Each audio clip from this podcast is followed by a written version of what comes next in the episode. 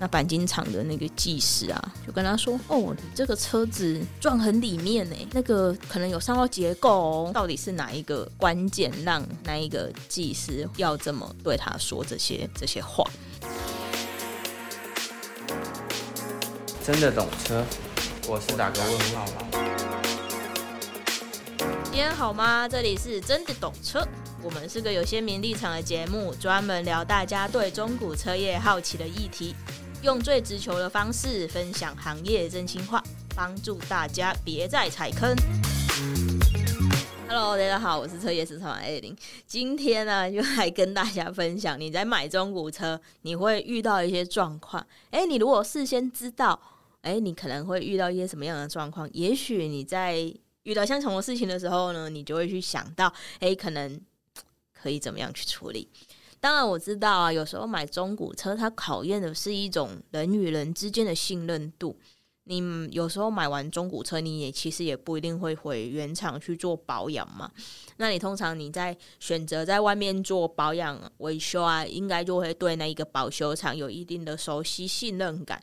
甚至有时候有一些车商，他们都有提供就是所谓的后勤服务。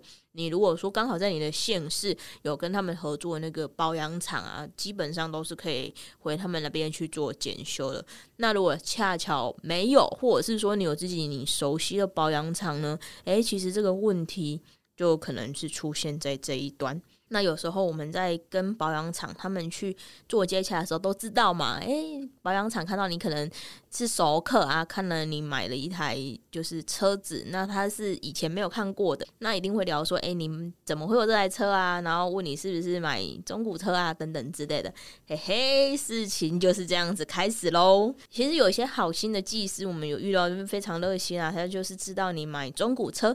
所以他就会把你的车况啊，大概去检测一遍。毕竟他们那边有顶高机啊，有有看底盘，其实就是非常方便嘛。那再就是说，呃，第二个可能性，你就是车子有状况，需要去维修，去做一个紧急处理的时候啊。这下子你跟技师去聊到说，诶，你这个车子可能你是买中古车，那对他而言可能机会就来咯。当然，我先说，我不是要说保养厂怎么样，或者是相关同业怎么了，只是哎，好多真的好多客人都会遇到，因为一些小问题，他需要去做一个他车子维修的时候，因为他有遇到一些嗯，可能一些言语，那他让他一个对于产品的信心。动摇，那在大家我们业界会去讲说啊，这个就是被打针，对，就是打针。什么叫做打针呢？好，我就举一个非常亲亲切的例子。OK，这是发生在我哥哥身上。他其实他的车啊也是中古车。那当然，因为我我在这个业界里嘛，所以我就是帮他帮他弄了呃一台这样子。那当时候那个年份跟里程都不不算旧。那因为他他的职业的关系啊，他常常就看到他开他的车，可能四处去这样子。那他有一次在那个倒退的时候，他他在打 R 档的时候，他就要慢慢推慢慢推，只是在没有踩油门的情况下，其实车会稍微后退嘛。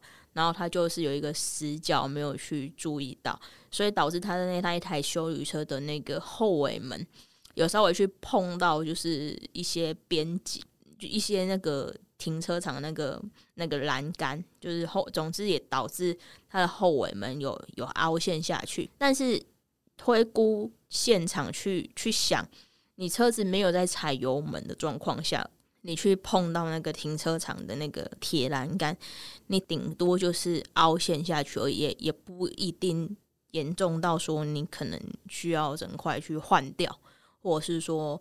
呃，需要做多严重的维修？那现在钣金的技术那么的发达，那么科技，那一定都可以用，可能用拉钣金的方式，把那一个凹下去那个凹凹痕拉回来。那那时候他碰到这个事情的时候呢，我印象中他就是呃有跟我说。只是呢，他当时候因为人在外县市，那可能当就是没有办法，哎、直接就先回来这样子，所以他就简单的就是就往外面去外县市的那个保养厂板啊钣金厂，他就去找那个钣金，就是帮忙他处理。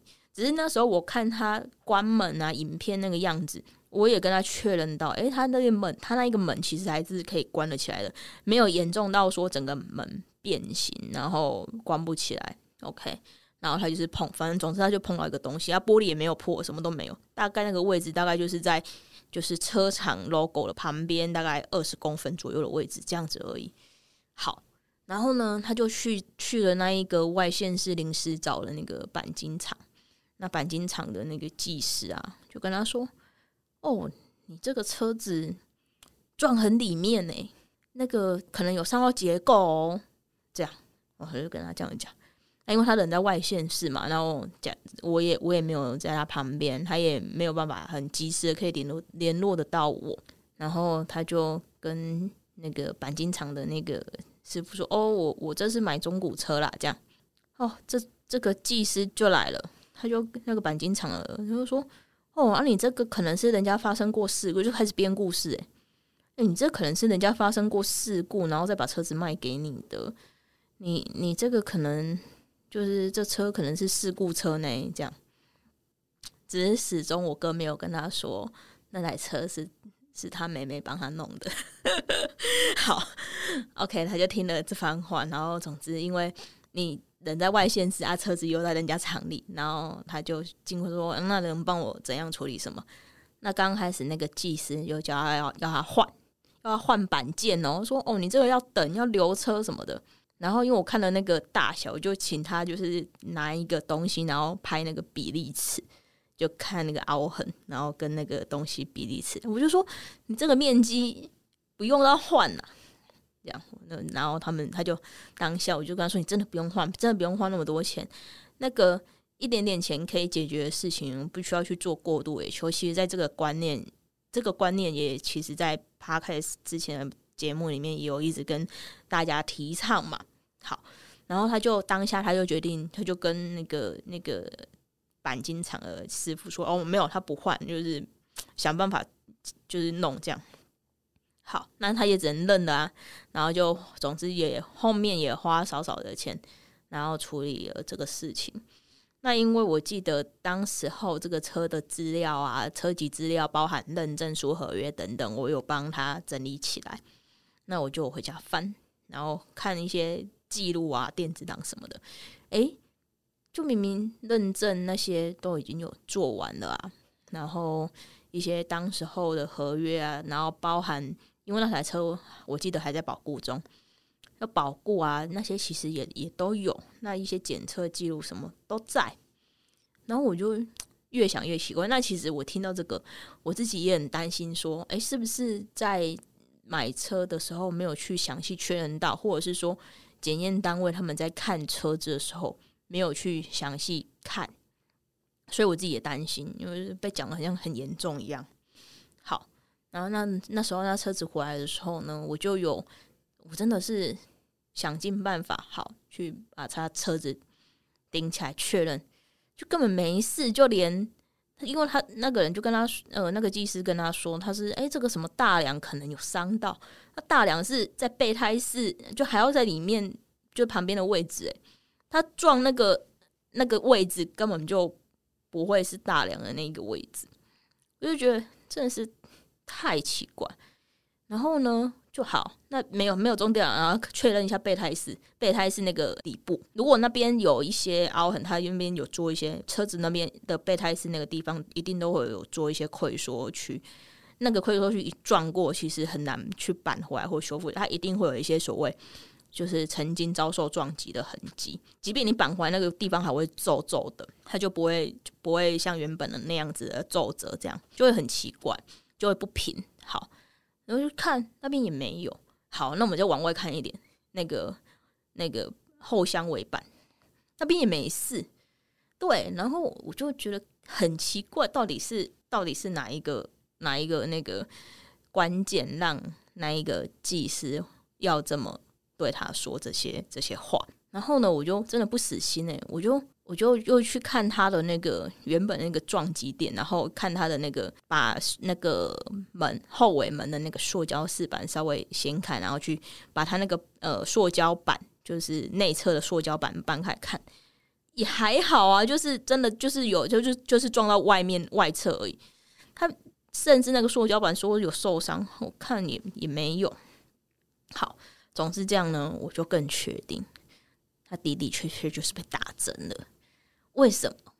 我真的是不懂。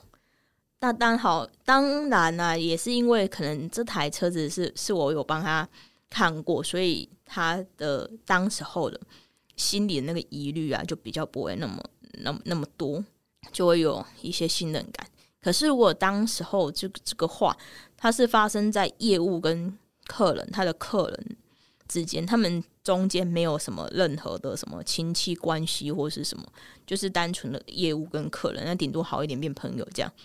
真的会不会因为这些，就是这个钣金厂这一番话，而让客人对这个业务，或是对他这个卖车就是的那个店家产生不信任感呢？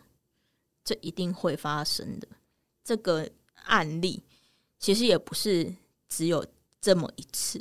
我还记得啊，有一次就是有一个业务的好朋友，他卖车呢，给也是给他的。朋友介绍的的客人，就他跟那个很不算认识，但就朋友介绍了。好，那有时候我们知道，有时候车子上面难免有一些消耗品，它一定就是可能在交车的时候，只是到堪用，因为它剩多少寿命，我们并不会知道。那它可能诶、已经濒濒临到可能快要就是要需要更换的的期限了。诶、有时候就是会发生这种时间点。好。它这一次出问题的东西叫电瓶，电瓶这种东西它一定会有它的消耗密码、消耗寿命嘛，因为它就是一个电池的东西，手机用电池也会也会有啊。好，然后呢，它的电瓶就坏了，那它电瓶就坏了呢，他就去找了，就是就是路边的那种救援这样子。他找路边的救援就跟他说：“哎、你这电瓶怎么还很新啊？怎么会坏啊？什么的。”那其实说真的，那个电瓶新旧一般的是就是用车的人根本不会特别去注意或看不看得出来，还是个问题。好，然后呢，他就他就没电嘛，车子就没电。然后他车子没电呢，那个那个人那个对方就一直要这个车主换新电瓶。那现在有一个有一些车子电瓶换起来就是也就是也要三五千跑不掉嘛，最基本最基本价格便宜一点也要两千多块，跑不掉的。那当时候车主的想法就是，诶、我我车能就是能能帮我就是弄个充电，然后让能让我车发起来就好了。他当时候的想法就是一个应急的，一个是简单处理。所以这这两个服务就是一个是换电瓶，一个是应急处理，让我车能发起来。这你这两个你能赚到的钱一定是不一样的。大家有听懂吗？就是换电瓶的利润跟只是做一个。简单的就是简单救援服务，这个钱是不一样的。那当然，车主就选了就是简单救援服务的这个选项。好，这下电瓶的又就又来了。他又说：“你买这个中古车，吼，怎么会是这样子啊？”等等的，讲讲了一些不是太好听的话。那这时候车主就为了面子嘛，会觉得说：“哦，天哪，我买东西吃亏了吗？”这样就开始有点生气。就是有点会觉得天哪，我我怎么会买到这种东西？就是很生气，有情绪。于是啊，就给这个卖出去的店家去 Google 评论一颗星，说留说什么什么车子什么很很快就坏了等等之类的，大概就是这种话。也许是当下的情绪，一个一个面子，一个讨一个面子啦。我我在想，只是有时候去跟。就是你可能是相关行业，然后因为客人的车子怎么样，然后知道他去买中古车，你就又往这边去往死里打，你又想要去打针，去说人家买到中古车是是有问题的，所以我觉得这是真的是一个我也不知道该怎么说的一种潜规则嘛，还是乱想啊？我不知道诶、但真的是每一个就是汽车相关的行业。好像就是都有这种陋习，那也也不是只有发生在这两个，只是因为刚好这个两个事情发生的有点近，对，总之就在同一个月这样，然后就想说来跟大家分享一下。其实他们这种打针一定是跟自己的利益有关系嘛，而且也抓准一点，就是说你你对这个这个商家这个店家有一定的信任感，你才会想要找他处理车子。那这下子啊，他如果有帮你揪出一些你不知道的，或者是你没发现的，诶，这时候你对他的信任感是不是又会更多，然后更信任他呢？我想这应该是正常人的心理啊。那我有去认真想过，为什么他们要这么做？其实所有所有的事情，就碰上利益啊，或者是碰上钱，它都会有一点操作的空间。那有句话是这样说的，就是所有能够赚钱的方式都会写在法典里。那他们明明就叫你换新，那你就选择维修，那那人赚的钱其实就变少了嘛？那人赚的钱变少，就是他们的利益。就有亏损，所以他不不说你几句，让你担心一下，让他们不舒服。那再来呢，也有可能是他们有提供相同的服务，让你知道，哎、找他们才是最妥当的哦。像这个类就类似我们在很早之前有提到说，哎、你可能要去找去懂车的朋友买车，帮你看车等等的。那找懂车的朋友帮你买车看车啊。诶，有时候他可能从中间有跟车商那边去做一些利益上的协调，可以拿一点分润、红包啊等等的，所以会徒增这个车主的买车成本啊。那当然，这是稍微懂的人，也许都可以利用这这种这种方式去赚一点小零用钱啊。这个也是就是信卖一个信任嘛。那当然，我也也有可一个可能性，就是这个店家真的是出自于好意。毕竟大家对于中古车的认知深度不太一样，深浅不一。所以，诶、欸，他知道你买中古车，然后看到你车子上面的一点点蛛丝马迹，他就出自于好意的去提醒你。那其实这些事情啊，都是凭借于诶大家对于中古车。的误解，或是不信任，或是认认识的的厚度差异，这真的就是问题，就是出现在于这里。只是有时候去听到这种话，当下真的会很不开心。如果是是我，我也会很不开心啊。就就算就像我刚刚前面举的例子，我这个事情即便发生在我身上，我也诶、当下，因为其实就时间有点久，其实当下我也诶、是是不是有哪里？没有注意到，不然怎么会这样讲？那幸好后面确认就没事嘛。那当然，我也很确定的，当当下帮他呃选择他的这个车子的时候呢，其实也做很多该确认的手续。只是，哎，怎么还会有这种弦外之音？是被讲这种话？哎，自己当然也会想要再确认一次啊。那有时候客人被打针之后，他可能就会因为这种情绪，就开始就是。对对，中古车这边就很很多的不信任就开始有了，甚至很多不好的情绪就开始出来了。那有时候我们去听到这种话的时候，我们就是可以去抱持的一个怀疑的态度，是我觉得这是没问题的。也许是真的有怎么样，那有有人发现告诉我们，我我觉得这这也是一个好事情，就是总比一直都没发现，或者是说你要卖车的时候，你才发现这个车竟然。有怎么样？然后你持有那么久，你都不知道。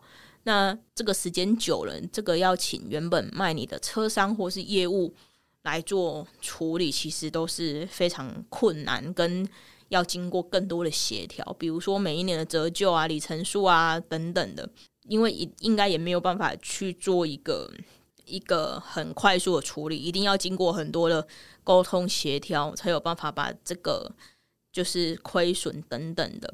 去把它算好，然后直到大家同意，然后把这个事情和平的处理掉，会有这种一定会有这种状况发生，一定会需要时间。那当然，有时候我们去听到这种被被质疑的声音的时候，我们除了抱怀疑态度的时候，这时候你的立场一定要去坚，要要是坚定的。为什么？因为有时候你的立场越是不坚定，对方会觉得说：“诶，他已经拉拢你了。”他已经已经开始博取你的信任了，然后他就会想要把事情搞大。那其实根本有时候，即便他讲的是真的，那也是车商跟这个客人之间的事情，其实也不需要是第三者。进来就是瞎搅和，这样子把这个交易中中间真的有怎么样的纠纷处理起来，我相信也是比较单纯、比较简单的。那就算你当下啦，你觉得嗯，对方说的是真的有道理，有时候你可能也不能马上表现出来。你我觉得最好你当下听到这种话语的最好的方式啊，是你要想尽办法让对方多说一点，就是是是有凭有据的，然后你要去查证说对方的说法是不是是不是真的。比如说，诶，他可能看到哪里怎么样了，好，那。就可能请他推估，可能是当时候是怎么样，那可能是怎么样发生的？那原本好好的状态大概是怎么样？还是是说他真的只是随便胡烂你，随便跟你说，呃，你这可能就是怎样？你中古车就是怎么样？你中古车就是肯定买到瑕疵车，你中古车就是容易买到什么样子的车才，所以流入到中古市场，然后被你买到。你就这么衰？每个人都这么衰吗？不会啦。所以我觉得可，如果可以请他就是多说一点，也许也是你判断到底他是不是在唬烂你，他是不是在想，只是想要造成你恐惧的一个很好的方式。嗯，好。又或是说他，比如说他说结构车子，哎、有有怎么样嘛？那可以请他举例啊。就是如果真的好的结构完整，没有没有瑕疵的结构是怎么样？那你现在你的结构变成怎么样？你应该，比如说，他是一个钣金专业的人，他应该可以讲得出有瑕疵的跟没有瑕疵的差异是什么。那有可能是发生怎样的撞击？那发生怎样的撞击？有可能是受损到哪边哪边，然后哪边的连接点啊等等的，都是有可能都会有受伤的。然后你这个确实有这样的状况，就是你要想办法让他讲出一个，诶，真的听起来就是一个有凭有据的一个论述。你才有办法，就是去更相信他。不然他如果讲不出来，然后又在那边欲言又止的，这个真的就是听听听完之后，当然你去回回头去找业业务确认，我觉得这是一个很比较正确的做法。可是这个真的是九成，就是听听，真的是听听，因为他就是想要造成你的恐惧啊。那造成你的恐惧之后，他也许就会提出一些解决方案，然后他就会有获利啊，有钱赚啊之类的，都有可能啊。只是当时候我们听到这个事情，正常人的心态一定会听到，然后开始有点紧张嘛。你一定要去跟他、跟你的卖你车的车行，或是卖车的业务去做确认，你听到了什么？是谁说的？然后你是怎么在怎么样子的情况下听到这些话的？这样子你们中间才不会有太多的，就是被被缴获，然后被很无辜的不信任感去做崩坏了。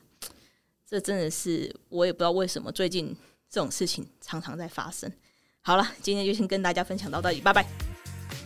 我们会用市场派的视角持续分享，也邀请你到 Apple Podcast 或 Spotify 给我们好评，让我们更有动力。也可以到 IG 搜寻“真的懂车”，一起交流，一起懂车。还想听什么内容？欢迎留言让我们知道。拜喽。